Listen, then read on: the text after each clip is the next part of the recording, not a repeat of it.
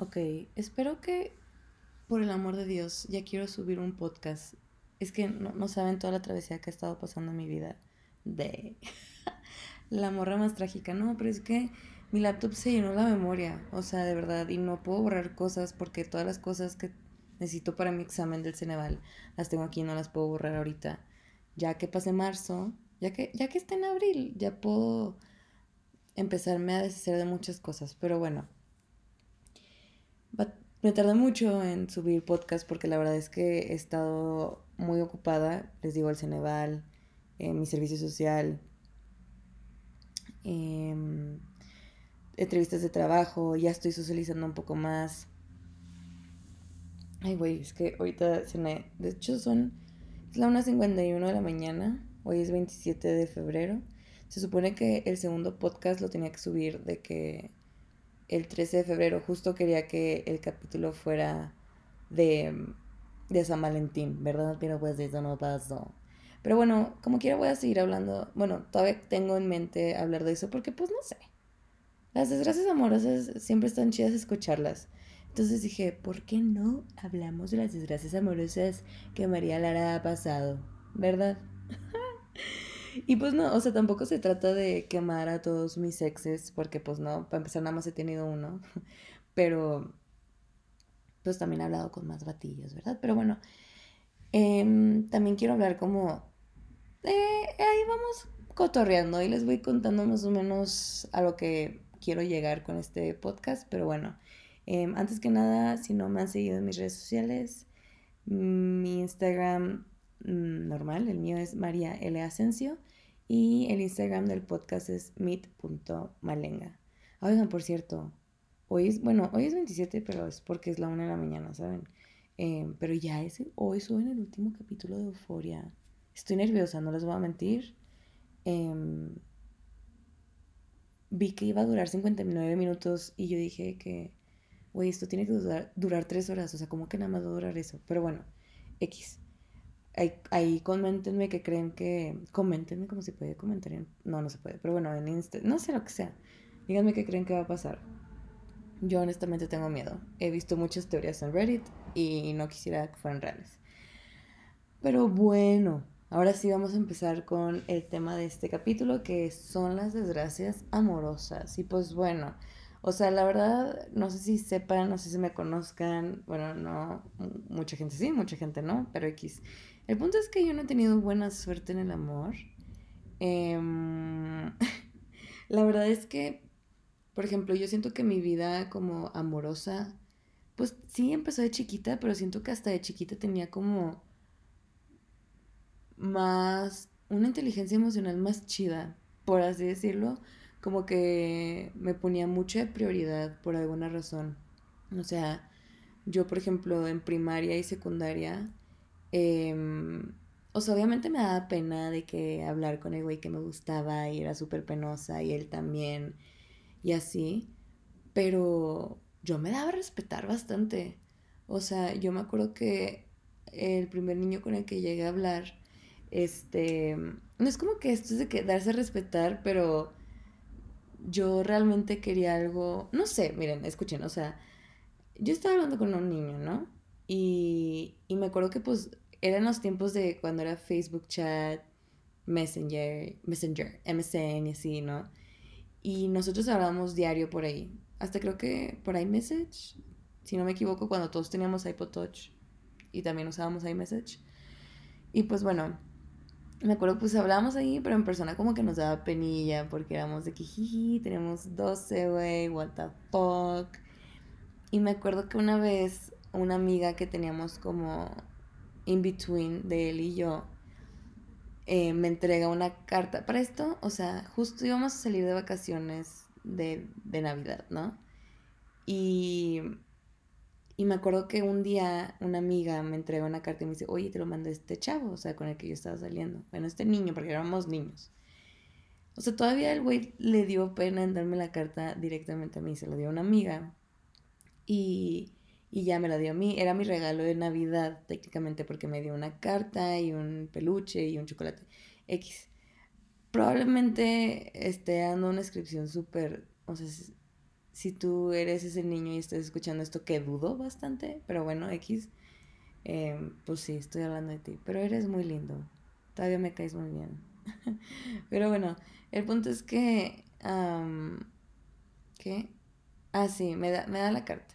Y en la carta dice, o sea, pues así de que, ay, te quiero mucho, no sé qué. Y al final de la carta dice así como, ¿quieres ser mi novia? Y pues, como yo ya no lo iba a ver en persona porque justo íbamos a salir de vacaciones de diciembre, eh, pues no sé, como que me daba cosa hablarle por Facebook y decirle, hola, ya leí tu carta. Porque pues, no sé.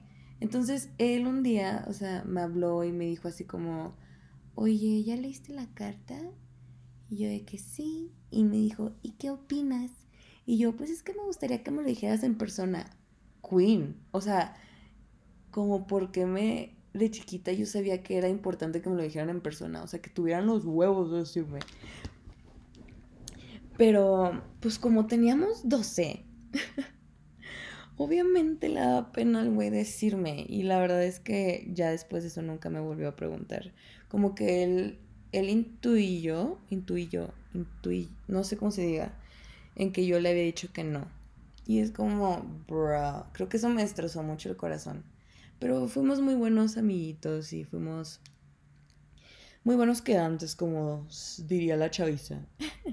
Pero, o sea, sí, me pongo a pensar y bueno, luego, luego, después de, de hablar con ese niñito de manitas sudadas, así, pues yo hablaba con mucha gente, de verdad. Yo era como una social butterfly de chiquita. O sea, ahorita ya me considero un poquito más extrovertida, pero hubo un punto de mi vida donde empecé a ser muy introvertida. Pero esa etapa de mi vida, tipo sexto de primaria y segundo de secundaria, yo era, bueno, ni siquiera sexto, yo creo que como cuarto de primaria y los primeros años de secundaria era bastante extrovertida. O sea, yo me llevaba con cualquiera. Eh, y para mí era muy común tener este tipo como de noviecillos y quedantes y así, ¿no?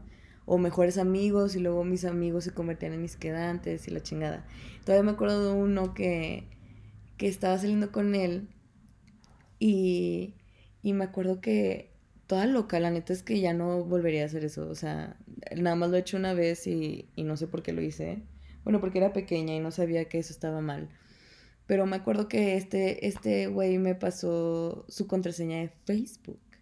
Entonces, yo como una niña curiosa, porque él y yo nos llevábamos muy bien y lo... Ay, perdón. Él y yo nos llevábamos muy bien y un día decidimos de que... Bueno, no decidimos, pero como que confesamos nuestro amor. y pues ya, ¿no? Como que las cosas estaban ahí de jijiji, jajaja. Y pues ya me metí a su Facebook y en la parte de inbox puse ahí como en el buscador de que María. Y pues, pues para ver de qué hablaba de mí. Y me acuerdo que una vez me metí a una conversación que tenía con una niña, que era una amiga suya, que la niña le decía como, no, yo no creo que María sea para ti, ustedes dos no quedan, porque él estaba como muy dudoso de nuestra relación, ¿no? Entonces ya como que él estaba que sí, pues sí, creo que le voy a decir que solo como amigos. Para mí ese día se destrozó, o sea, yo me acuerdo que yo estaba como a la una de la mañana viendo en mi laptop de que esas conversaciones y toda deprimida yo me metí a bañar de que no, pero con ropa, ¿saben? De que, imagínense una película de una típica adolescente de que, no sé, güey, no sé qué me pasaba por la cabeza, o sea, yo de que o sea, no lo sé, no lo sé. Pero entonces algo en mi cabeza hizo clic y dije, no, pues si él quiere eso, pues yo se lo voy a dar. Yo no voy a permitir que una persona me diga solo como amigos. Yo lo voy a aplicar. Entonces un día le dije, oye compadre, tú y yo hay que vernos detrás de la cancha de fútbol a las 5 de la tarde. Be there or be square. Y ya me acuerdo que nos juntamos y yo le dije, sabes que te quiero mucho, pero solo como amigos. Y él de que, ox. y, pero como quiera, o sea, con estas personitas nunca quedé mal. La verdad es que, como eran mis amigos antes, probablemente que un mes estuvo como incómodo con ellos dos, pero después fue como, jiji, oli. Y, y no sé, o sea, la verdad es que esas cosas me dan mucho gusto que la María chiquita Em, digo, tampoco estoy diciendo de que, ay, güey, boss ass bitch, de que queen. Pero al menos sabía como lo que valía yo de chiquita y decía como, no, pues yo quiero estas cosas y así tienen que pasar. Y las hacía, ¿no? O sea, por ejemplo, con el primer chavo de que no, o sea, yo quiero que me digas en persona. Pues al menos yo ponía mis límites porque no iba a permitir algo menos de lo que yo quisiera, ¿no? Entonces, como que me da mucho gusto que esa niña, al menos, por ejemplo, ya cuando crecí, pues obviamente todo cambió, literal y ahorita van a ver por qué. Pero me da mucho gusto que al menos esa niña sí tuviera esos límites, ¿no? Este, y pues bueno, ya después de todo esto yo me voy a Irlanda, a un internado. Y digamos que en este internado, sí, me están escuchando niñas del internado, eh, no quiero que se ofendan, pero estamos conscientes que todas tenemos pedos, em, todas, o sea, de verdad todas. O sea, lo raro es que nos pintaban, o sea, siempre era, llegabas a la academia y te decían, no, pues, o sea, es que tú estás viviendo literal en una burbuja, o sea, estos problemas que tú estás viviendo no se van a comparar a lo que vives en el exterior. Y tenían razón, porque la verdad, pues éramos 100 niñas. O sea, imagínate una academia de 100 niñas, pubertas, porque estaban tanto niñas de 11 años a 15 y pues las maestras consagradas, las coworkers, lo que quieran. Y pues los únicos problemas realmente que teníamos dentro de la academia eran como quién chingado se llevó mi cargador, quién se llevó mi calcetín, em, cosas así, ¿no? Pero el problema de eso es que muchas niñas llegaban a la academia. O sea, yo, yo fui por gusto propio, pero habían muchas niñas que llegaban de castigo porque, pues, no sé, eran rebeldes, o, sea, porque eran rebeldes técnicamente.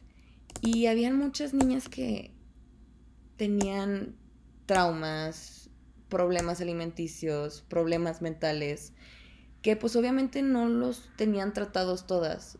Y una sí, pero luego como en esos tiempos no estaba normalizado, era como súper raro, un tabú de que no mames, tiene ansiedad, no mames, toma medicamento, no mames. Entonces, como que yo empecé a ver todas esas cosas, de ahí pues surgen también mis problemas alimenticios porque a mí me valía madres bajar o subir de peso porque yo estaba consciente que mi hermana también había ido a este internado y me había contado que era muy común que todas, todas subieran de peso. Yo la verdad fui a ese internado a divertirme y a hacer un chingo de amigas, lo cual sí hice, o sea, de verdad yo creo que tengo amigas en cada estado de la República y eso es lo que me hace más feliz. Pero no sé, o sea, como que yo veía como todas las niñas se traumaban y dejaban de comer y se les caía el pelo y se estresaban y luego otras de que se peleaban con sus papás horrible, de que sus papás se divorciaban en plena academia y luego otras que se atascaban así de comida, lo estúpido porque dejaban de comer, así, o sea, eran muchos problemas que la verdad yo no estaba muy familiarizada con eso, entonces yo cuando llego digo, ¿qué está pasando? ¿No? O sea, como, ¿qué es esto? O sea, yo nunca había estado tan cerca de personas así. Y de ahí fue cuando yo regreso, o sea, cuando yo regreso a México, pues yo llego con todos estos problemas encima. O sea, como que, pues al final de cuentas somos esponjas, ¿no? Absorbemos todo. Y yo tenía toda la energía de la academia. No estoy diciendo que eran unas culeras, porque no, yo las amo con todo mi corazón a las niñas de, de la academia. Pero sí habían muchas cosas que decías, güey, esta vibra está bien fuerte, ¿sabes? O sea, como no éramos mamonas, no eran mamonas ni nada, era simplemente una vibra fuerte que se sentía. Y para una niña de 15 años es muy difícil como absorber todo eso. Entonces, yo cuando llego de, la academia, este, pues llegó muy rebelde, llegó muy deprimida.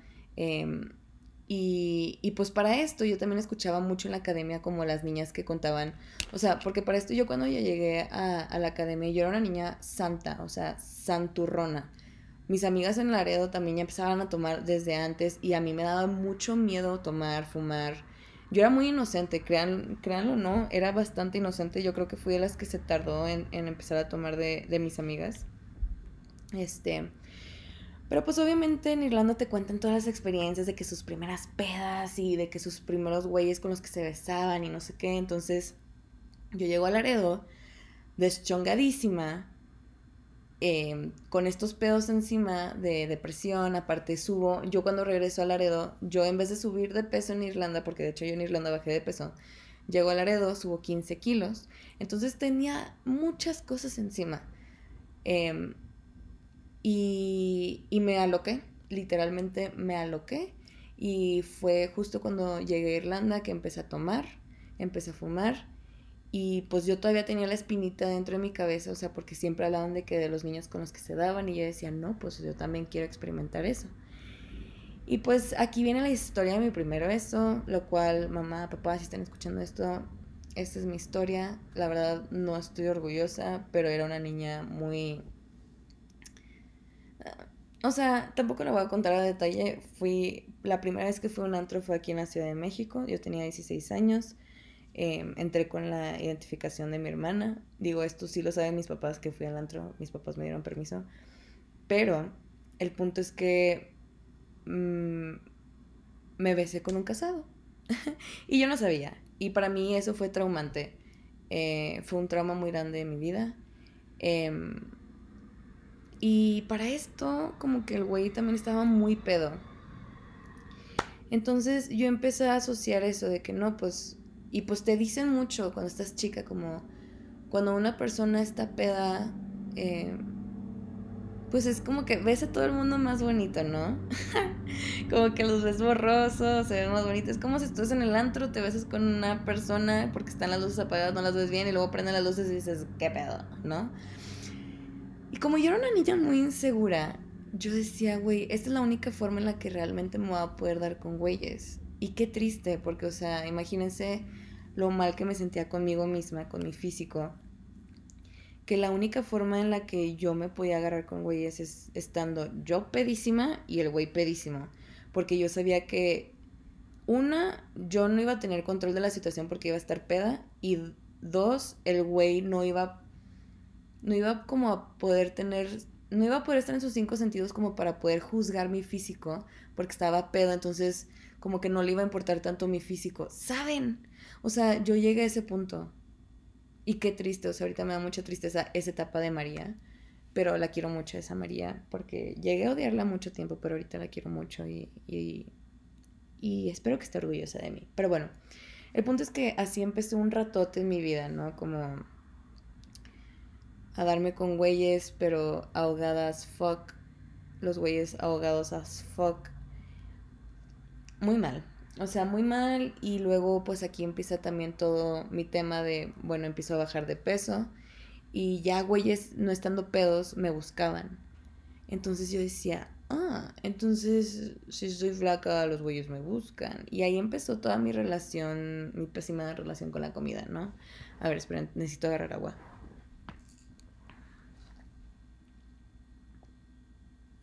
Ah, ya. Es que esto del podcast, pues cansa, ¿no? Pero bueno, el punto es que ya, yo empecé a relacionar todo esto y... Y, güey... Ah, sí, relaciono el peso con los hombres. Entonces digo, pues sabes que ahora ya no necesito ponerme tan peda, ya me puedo poner más acá. Empecé más como a entrar al mundo de amigos con derechos, darme con güeyes nada más en las pedas, sin tener compromisos, qué padre está esto, no mames, qué buena vida. Yo, I was driving. De hecho, era como un main source de entretenimiento en mi grupo de amigas de que besarnos con güeyes cada fin. O sea, era de que si no te das con un güey en un fin, no te la vas a pasar bien. Eres una perdedora, técnicamente. Digo, tampoco es como que me di con toda la ciudad, porque la verdad mi, mi lista no es tan larga, ¿verdad? O sea, no, no es tan larga, pero pues me la pasaba chido. Y me acuerdo que pues ya ese era mi, mi último año de prepa y mi último semestre de prepa, tal cual yo dije, ¿sabes qué? Pues yo ya no voy a... O sea, bueno, me voy a seguir divirtiendo, pero pues sin seguir buscando algo serio porque pues yo ya me voy a ir a la Ciudad de México. O sea, ¿qué caso tiene que yo tenga novio ahorita, no? Y me hubiera escuchado, honestamente. Pero bueno, el punto es que en mayo conozco a lo que viene siendo mi exnovio. Y de verdad todo pasó mal. O sea, digo, todo pasó mal. Bueno, sí, todo estuvo mal, porque, pues primero me había metido con él como si fuera un güey más, ¿no? Pero el error aquí fue que me quedé hablando mucho con esa persona y me terminé como clavando muy cañón. Y como que tuvimos un clic muy rápido ahí. Entonces yo me acuerdo que em, yo le había preguntado que si tenía novia y él me había dicho que no porque yo no lo conocía, yo no, o sea, por más chica que sea la ciudad, la verdad es que yo no soy muy social. Eh, sí, no soy tan social fuera de, pues, de mi zona, entonces yo no lo conocía, mucha gente sí lo conocía. Y me acuerdo que yo le conté a mis amigas y mis amigas de que, güey, pero tiene novia. Y yo de que no, pero es que a mí me dijo que no. Y me, me decían de que mis amigas de que, güey, pero sí tiene. Entonces yo fue de que, madre santa, güey, o sea, total me acuerdo que a la semana em, me, me lo topo y le digo de que, oye, mira, o sea, porque me lo topo y el güey de que jijiji, o sea, otra vez, ¿cómo estás? No sé qué, y yo, oye, sí, pero es que tú me dijiste que tenías, que no tenías novia y, y si tienes. Y el güey de que, pero ya la voy a cortar. Y yo le dije, güey, pero es ella o soy yo. O sea, de verdad, si prefieres estar con ella, a mí no me importa, pero prisa, aléjame de esto. El punto es que cortó con ella y para mí como que me sentí en la obligación de... No en la obligación, pero dije, güey, pues ya, voy a tener que andar con él, ni modo. Y de ahí empezó... O sea, please no lo hagan porque te llega el karma bien feo. Porque pues obviamente si se lo hizo ella, como porque no te lo haría a ti, ¿sabes? O sea... En esa relación yo me di cuenta de muchas cosas malas ya después de que cortamos. Él me cortó como, anduvimos como ocho meses seguidos y luego on and off como dos años. Pero pon tú, yo me acuerdo que esos ocho meses para mí eran pura magia, según yo. O sea, yo me acuerdo que mucha gente me decía, güey, ¿por qué andas con él? Si ese güey tiene pésima reputación. Y yo de que, a ver, ¿ustedes están tontos o qué? O sea, yo lo voy a cambiar. O sea, ¿saben? Entré en el papel de para empezar, yo ni siquiera sabía que tenía que cambiar porque ni siquiera lo conocía bien. O sea, ese grado, porque él y yo empezamos a andar luego, luego, porque yo le dije, papito, yo me voy a la Ciudad de México, o sea, tú y yo, si vamos a andar, es ya. Entonces empezamos a andar muy rápido y, este, les digo, o sea, yo me acuerdo que la gente llegaba y me decía, yo, que güey, pero ¿por qué lo tengo que cambiar? El vato es súper bueno y aparte es que, si, o sea, si quiere que lo cambie, pues yo, yo le voy a ayudar ya saben, tratando de ser el centro de rehabilitación de un güey que ni al caso. O sea, de verdad. Y no es que sea el güey, es que no debes de ser el centro de rehabilitación de absolutamente nadie. Pero bueno, el punto es que eh, anduvimos así. Para mí esos ocho meses fueron color rosa. Yo me acuerdo que muchas niñas me preguntaban de que, güey, ¿tú te peleas con este güey? Y yo, que no, jamás. O sea, nunca. Pero obviamente nunca me peleaba con él porque nuestra comunicación estaba de la chingada. O sea, habían miles de cosas que me molestaban de él que yo nunca se las hacía saber porque me daba tanto miedo que me dejara.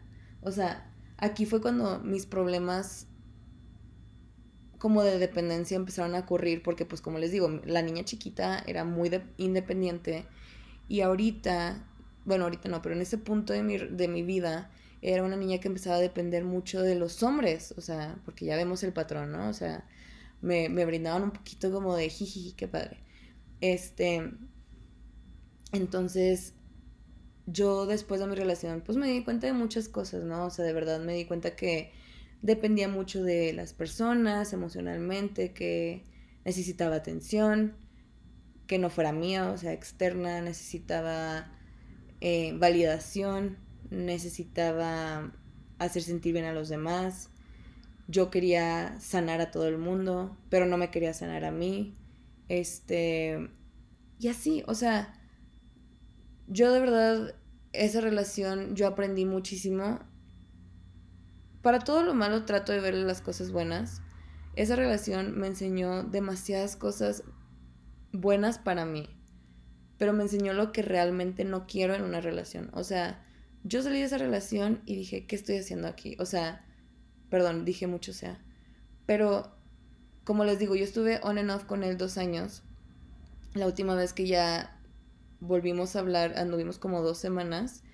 Y me acuerdo que me hizo una estupidez, o sea, una... O sea, porque todavía me vuelve a buscar, yo vuelvo a aceptar y me voy enterando también que tiene otra novia. Y yo decía, güey, ¿cómo? Y encima yo lo aceptaba. Y, y yo no sabía por qué, o sea, yo realmente decía, ¿por qué anduve con él? Pero ya después entendí muchas cosas, ¿ok? Entonces, vamos a dejarlo así. Pero sí, o sea, como que esa relación para mí fue como darme cuenta que no puedo agarrar lo primero que se me atraviesa, ¿no? Porque literal, eso fue lo que pasó con él. Él nada más hicimos clic y ya, pero ni siquiera me dio tiempo de conocerlo. Les digo, eh, les, les digo, yo a la semana ya empecé a andar con él, me, me precipité demasiado y fue algo que de verdad, mm, no sé, fue muy extremo. Y la verdad es que después de que corté con él, para mí me daba pena decir que anduve con él. No porque sea él, sino por la reputación que él tenía de que con las chavas, cómo las trataba, porque después el güey me empezó a confesar muchas cosas de sus relaciones pasadas que a mí me rompieron el corazón por las niñas con las que anduvo. O sea, a mí me hacían sentir de que, güey, pobres mujeres, nadie merece eso. Y yo encima seguía con él, ¿saben? O sea, yo sabiendo todas esas cosas, encima yo seguía con él.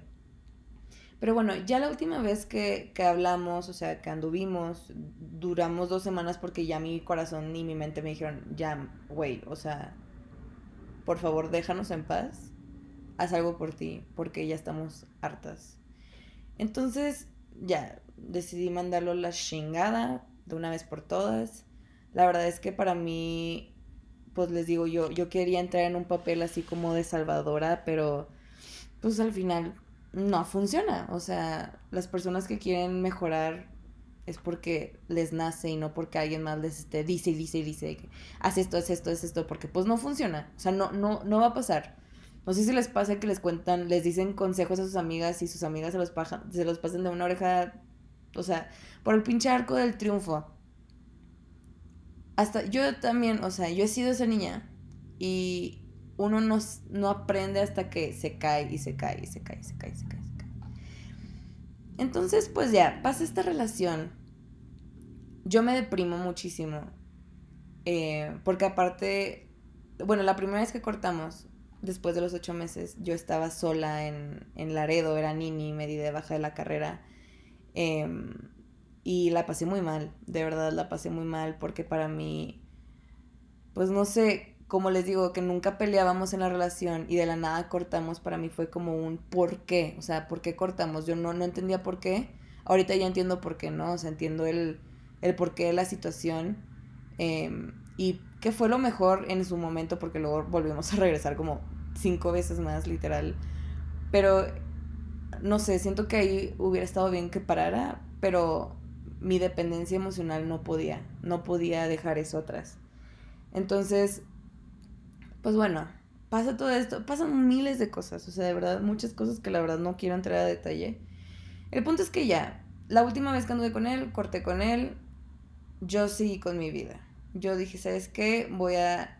Necesito estar soltera un buen rato, necesito no saber nada de ningún hombre. Y así fue, o sea, de verdad, em, esto fue, yo creo que a fin, no, en verano del 2019 y para esto yo en el 2019 decidí cambiar mi vida por completo, o sea, un giro de, de 180 grados tal cual. Empecé a hacer mucho ejercicio, em, dejé de tomar, dejé de fumar, em, me empecé a aplicar mucho en la escuela, empecé a comer sano.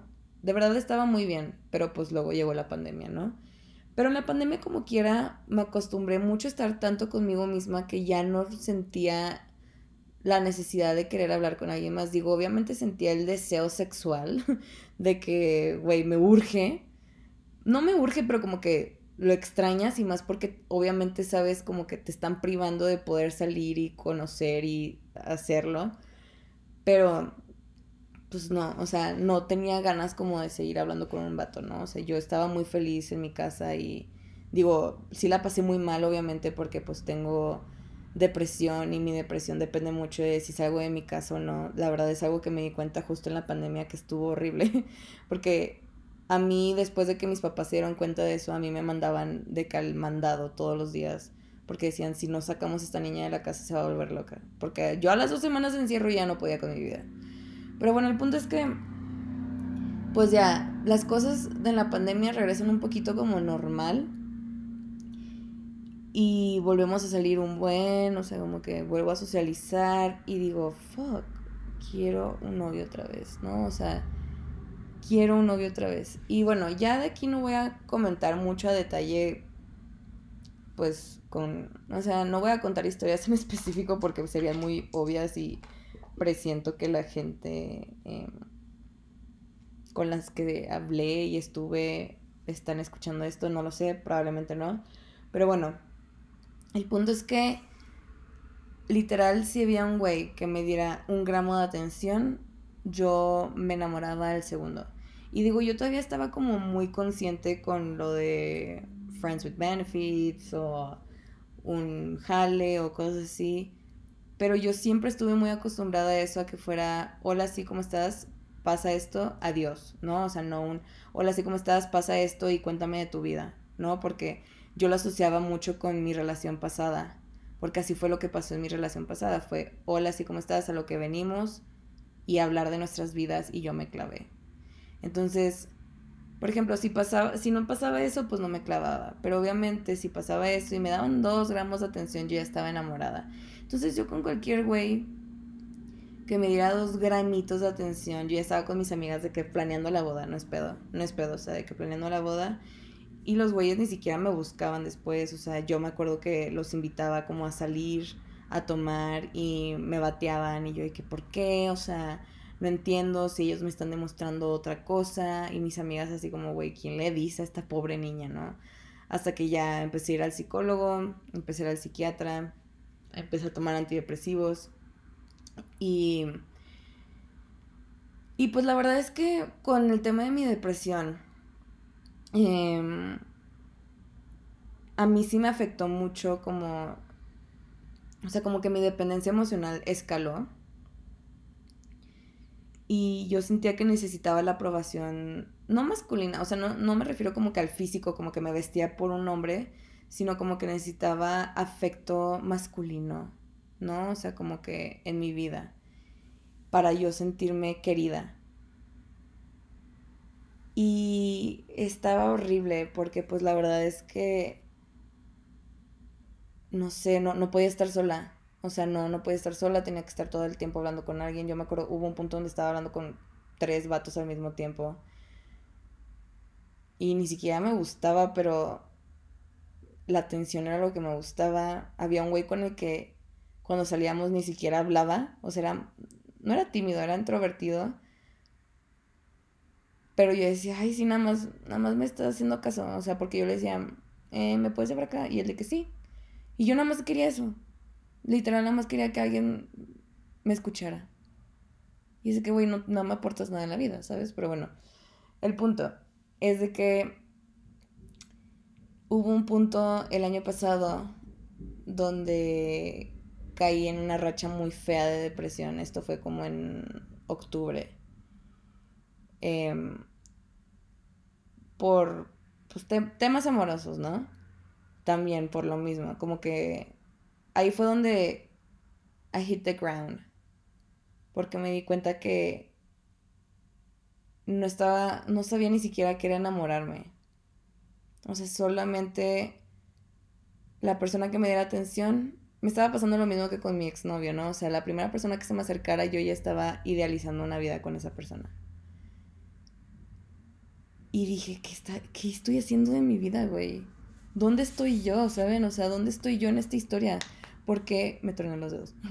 Porque aquí eh, lo que más importa es el hombre. ¿Por qué no puedo yo prestarme ese tipo de atención a mí, pero a otra persona sí? Porque todo tiempo, tiempo tengo que estar pensando que si este güey me quiere o no me quiere. Porque tengo que estar pensando si me odia o no. Porque tengo que estar con la ansiedad y ni siquiera ese güey me está pelando, ¿saben? O sea, ¿qué me pasa? ¿Qué es lo que me está pasando? Entonces, entré como en un momento muy cañón de introspección. Dije, a ver, María, no, no es normal. O sea, digo, sí es normal, pero no está bien. ¿Saben? O sea, como que no está bien que que estés pasando y que estés sufriendo así por un vato que ni siquiera te pela, güey. ¿Sabes? O sea, le estás brindando demasiada atención a un güey que no te pela y esa atención no te la estás dando a ti porque me empecé a descuidar muchísimo. Empecé a, o sea, dejé de hacer ejercicio por un buen rato. Empecé a comer muy mal. Mi salud física ya estaba muy mal. O sea, yo creo que tenía el hierro bajo. Em, me la vivía cansada, me la vivía durmiendo, me la vivía eh, pegada en mi cama al celular, em, llorando todo el tiempo, sin bañarme diario, por un güey, ¿no? Y dije, fuck that. Entonces ya pues me regreso a la Ciudad de México. Y como que hay algo en la Ciudad de México que a mí me hace sentir diez mil veces más productiva que en Nuevo Laredo. Y sé que es por el tamaño de la ciudad, sé porque hay 10 mil millones de cosas más que hacer aquí que simplemente estar pisteando en una casa en Nuevo Laredo. Aquí más cosas, ¿no? Entonces dije, ¿sabes qué? Voy a empezar a romantizar mi vida y lo que hago aquí. Tengo que, o sea, tengo que dejar de romantizar un romance inexistente en mi vida. Tengo que dejar de romantizar a cualquier güey que se me parezca en mi vida. ¿Por qué no puedo yo empezar yo a romantizar mi propia vida, no? Entonces yo empecé con pasitos, ¿no? Chiquitos, de empezar a tener mi cama y limpiar todos los días mi departamento y lavar mi ropa y luego salir con, no sé, a caminar, ir al parque sola, ir a comer sola, ir al cine sola. Y poco a poco empecé como a apreciarme y a darme esa atención a mí, a mí misma. Empezaba a tener dates conmigo misma, me arreglaba un chingo para salir conmigo misma. Este, yo me acuerdo que yo antes no era capaz de salir a comer sola porque me daba miedo estar con mis propios pensamientos y ahorita me encanta porque me llevo mi cuaderno y escribo todo lo que pienso y lo saco y me voy al parque y digo, no es fácil, no es como que llegue y luego, luego, todos los días fueron así, no, o sea, es todo un proceso, es una montaña rusa y la verdad es que Em, es un proceso. Eh, el crecimiento no es lineal definitivamente y me, me, queda claro porque pues obviamente después de eso ayer literal tuve una racha muy cabrona de depresión, hoy estuve bien porque salí, saben, o sea, todo depende. Y lo bueno aquí es que yo logro detectarlo rápido y porque pues ya voy a terapia, ya estoy tanto con la psicóloga como el psiquiatra y me han ayudado muchísimo a, a poder detectar esas cosas rápido y y saber qué hacer en esos casos. Pero lo que voy con esto es como, o sea, también yo llegaba a ser mucho, me llegué a ser mucho la víctima en ese tipo de situaciones, ¿no? Como, ¿por qué ese güey no me brinda nada cuando yo les doy todo? Y es como, yo ahorita ya entendí que literalmente no debes esperar nada de nadie y mucho menos debes de poner a la gente en un pedestal. Porque al final te terminas decepcionando muchísimo. Mejor trata de ponerte a ti en un pedestal. Trata de esperar lo mejor de ti misma, algo. Porque al final de cuentas nadie, nadie te debe nada. O sea, sí, qué bueno que le quisiste dar toda tu atención a, otra, a una persona, pero esa persona no te lo pidió. ¿Sabes? O sea, en mi caso, esa persona no me lo pidió yo se la di, pero era porque low key quería esperarme también atención a cambio, ¿no? Y ahorita ya soy, ya estoy en el punto donde digo, güey, no me puedo hacer ya la víctima todo el tiempo. O sea, porque obviamente cuando le cuentas esto a tus amigas, dices como, ay, pinche vato, ¿qué le pasa? No sé qué, para que tus amigas se pongan de tu lado y lo que quieras. Porque eso es lo que quieres escuchar, pero al final de cuentas la realidad es que él no tiene la culpa tampoco. No, o sea, digo, tampoco la culpa tampoco es mm, 100% mía, porque pues también él me daba señales muy no claras de lo que de lo que éramos, ¿no? Pero es como ok, pero tampoco tú eres la víctima en esta, en esta situación. O sea, tú decidiste darle toda tu cariño y atención y lo que quieras. Y no debes esperarte absolutamente nada a cambio. Y eso fue lo que aprendí. De verdad, este. Yo ya no puedo aceptar a cualquier persona en mi vida. Yo ya no puedo decir, ay, sí, nada más porque este güey me quiere, o no que me quiera, sino porque me dé atención, no porque yo ya estoy encargándome de eso. Yo ya estoy encargándome de que María de ahorita tenga la suficientemente atención para que no necesite la atención de nadie más. Y no saben lo feliz y cómoda que me siento con esa decisión que tomé. Porque no, no dependo de nadie más ahorita, emocionalmente. Dependo de mí. Sí hay veces donde está la chingada porque estoy en un punto demasiado bajo, pero me da gusto saber y reconocer cuando estoy en un punto muy bajo y rápido. Porque esa atención buena que me quiero brindar, ya la estoy sanando. O sea, por ejemplo, me quiero brindar buena atención, ¿no? Y siento que estoy cayendo en una racha depresiva y digo, no, no, no, a ver, te levantas, te bañas, te arreglas, te na, na, na, y ya ahí ya me estoy dando atención a mí en vez de yo estar deprimida en mi cama viendo si me está contestando el mensaje un güey que ni siquiera me quiere, ¿saben? O sea, ¿por qué prestarle atención a eso y no a mi salud, no a mi físico, no a mi cuerpo, no a mi estado mental, ¿no? Entonces, la verdad me pone muy feliz. Obviamente les digo, esto no es lineal. Va a haber días donde voy a anhelar tener un novio y voy a querer uno. Pero ahorita esos días han sido cada vez menos y menos y menos me estoy tratando de enfocar demasiado en mis estudios ahorita, en, mi, en el Cenedal, en mi trabajo, en mis amistades, en mi vida social, en mi salud mental, en comer sano, en hacer ejercicio. Me estoy enfocando demasiado en eso. Y de verdad no tengo tiempo ahorita para andar prestando atención a otras personas que no sea a mí misma. Y Sé que se puede escuchar un poco egoísta, no estoy diciendo que no tengo amigos ni nada, de hecho ahorita creo que aprecio mucho más a todas mis amistades que nunca porque me están aceptando en este proceso, que puede ser, les digo, un poco egoísta, pero al final de cuentas eso hace que la María sea 10 veces mejor a si te estoy yo brindando a ti un chingo de atención y a mí no, voy a terminar siendo una basura de persona. Y el hecho de que yo ya me esté dando ese amor a mí mismo hace que yo tenga una muchísima mejor conexión con los demás y que tenga una amistad muy sana con mis amigas y con mis amigos, al grado que la gente me, me ha llegado a decir como, güey, no es que hayas cambiado físicamente, es que tú te ves ya reluciente, o sea, tienes otra vibra en tu cara, o sea, ya no eres esa persona jodida que llegabas a clases de que toda amargada y no saludabas a nadie. Ahorita ya tienes otra vibra en tu ser. Y es el mejor compliment que me han dado en mucho tiempo. Déjense tú el, ay, te ves más delgada, te ves más bonita. No, el hecho de, güey, tu energía es diferente y me encanta cómo te ves. Y, y se lo agradezco todo este proceso, ¿no? Este procedimiento que he vivido. Ha sido duro, pero la verdad ha valido mucho la pena y no puedo esperar a ver qué pasa conmigo en el futuro. Estoy muy emocionada, estoy muy feliz, la verdad, con, lo que me he convertido. Y pues nada, hasta aquí terminó el podcast del día de hoy. Espero que les haya gustado, ya son las dos y media de la mañana, ya, ahora sí ya me está dando sueño. Este, espero que les haya gustado. Díganme de qué más cosas quisieran escuchar y yo con mucho gusto les digo. Em, digo, les digo, lo podré platicar por aquí. Y pues nada, espero ya um, poder subir diario, bueno, no diario, semanal mis podcasts porque de verdad me encanta hacer esto. Me encanta hablar. Soy muy feliz. Pero bueno, yo los veo en un próximo capítulo de Mid Malenga. Adiós.